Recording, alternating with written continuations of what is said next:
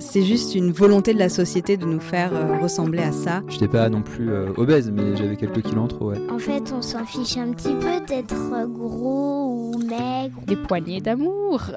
Mon plat préféré en Iran, c'est le jujja kebab. Quand j'ai commencé la course, je me sentais incapable de courir 10 km. C'est plutôt dans l'attitude qu'il faut être.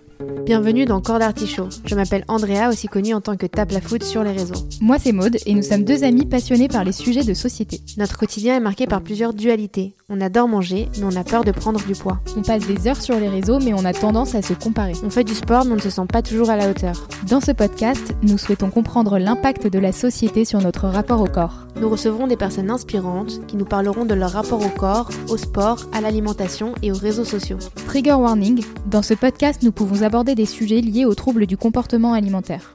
Je me souviens avoir imprimé la lettre d'A euh, sur la petite imprimante euh, chez mes parents. Et tu faisais quoi avec la lettre d'A? C'était quoi encore le symbole? C'était, il me semble, un peu les, les, les commandements euh, de Ah. la bonne anorexique, avec un peu le petit guide de comment être une, une bonne anorexique. Donc quelque chose finalement de très grave et, et voilà, de, de vraiment, euh, je trouve, terrible pour des, Des jeunes filles, des Ouais. enfants d'une d'une je sais pas d'une douzaine d'années euh, c'est c'est- en fait c'est grave d'en arriver là et de de se réfugier là-dedans comme si euh, comme si c'était la chose euh, qui comptait le plus Mais ça a été aussi hyper normalisé par les médias à l'époque. Les femmes qui faisaient les couvertures, c'est encore le cas aujourd'hui. On parle de femmes très minces, euh, mais à l'époque, je trouve que c'était encore plus grave.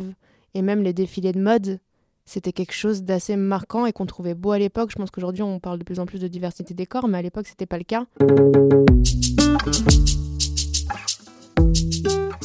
Je pense que les premières années où j'étais euh, présente sur euh, YouTube avec la musique, c'était peut-être les plus compliquées quelque part parce que c'était vraiment le tout. Est-ce que c'était le tout début de YouTube? Je ne sais pas, mais en tout cas, il y avait très peu de créateurs. Euh, et c'était euh, c'était compliqué parce que les gens, euh, déjà à l'époque, se, se défoulaient facilement. Et moi, je venais de commencer, j'avais pas forcément l'habitude euh, d'avoir des retours. euh, si franc et, et dénué de politesse. Parfois, j'ai eu des, des menaces de mort sur, sur une, une, reprise de chansons, ce qui, ce qui n'a pas de sens. Mais juste quelqu'un qui me disait, Ah, tu. C'était pas des menaces de mort, c'était quelqu'un qui disait, tu devrais te pendre tellement c'est nul. C'est un peu violent et c'était pas nécessairement lié au, au rapport au corps. euh, parce que c'était de la musique, donc je pense que. c'est- Mais c'est tout autre parce que je trouve que partager sa musique, c'est encore plus se mettre Ouais. à nu que partager euh, des vidéos de mode parce que c'est encore plus personnel. Donc c'est peut-être pour ça que ça me touchait beaucoup aussi. Et finalement, une fois que je suis passée au côté euh, mode et beauté, j'ai j'ai eu des remarques euh, super désobligeantes et des commentaires hyper méchants sur mon physique. Comme quoi? Euh, comme quelqu'un qui me disait euh, que mes dents étaient tordues et que la moindre des choses que je pourrais faire, étant donné que j'étais youtubeuse, euh, c'est me faire mettre un appareil. En fait, je ne sais pas à quel moment les gens se, se croient autorisés à dire ce genre de choses aux gens sans se dire qu'ils impactent terriblement leur confiance en eux et qu'ils les blessent en fait, au-delà de tout ça. Comme ce genre de commentaires, ça prend euh, 30 secondes à écrire pour une personne, alors que, comme tu viens de le dire, c'est des mots qui restent marqués parfois plusieurs années après. Donc c'est un impact assez fort et c'est assez courageux du coup d'être capable de s'exposer sur Internet et d'être prêt à recevoir ces, ces commentaires-là.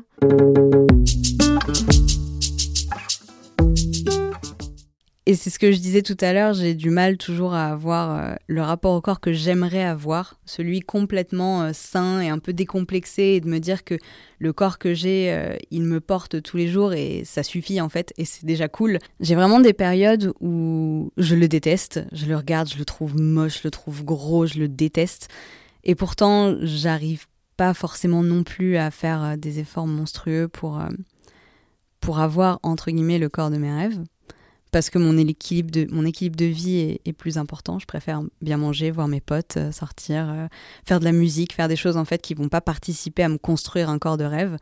Euh, et à la fois, des fois, je me dis, euh, bah, je, suis un- je suis reconnaissante pour lui. Je me dis, bah en fait, il est là, il est, il est plutôt sain et il est quand même tout de même plutôt, il est pas si, il est pas si pire. Il est très bien, Camille.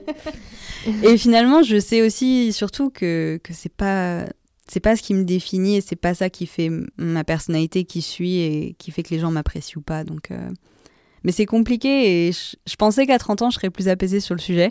Force est de constater que oui et non. Donc euh, c'est intéressant et à voir ce que, ce que la, la suite euh, pourra apporter sur ce sujet-là. J'espère qu'à 40 ans, on, on se refera la partie 2 du podcast et que je serai hyper chill sur le corps.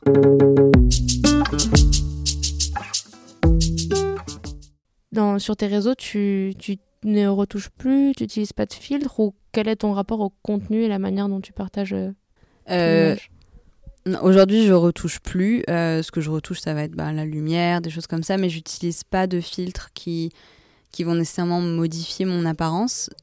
En partie, en grande partie, parce que justement, après, je me trouve moins bien que le filtre. Et je pense que c'est trop triste et je pense que ça a trop d'impact en fait sur euh, mon mental.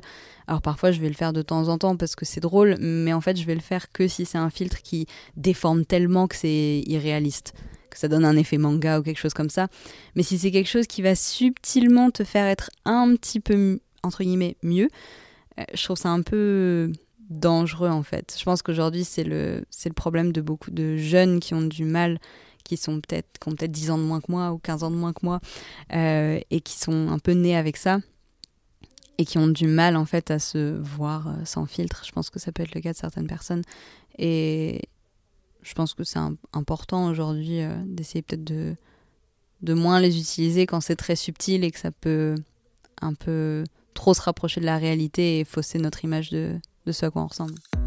Merci d'avoir écouté cet épisode. Pour découvrir l'interview complète, rendez-vous la semaine prochaine parce que Corps d'Artichaut, c'est tous les mercredis. Et pour nous soutenir dans ce projet, n'oubliez pas de vous abonner et de laisser 5 étoiles sur Spotify et Apple Podcasts. Merci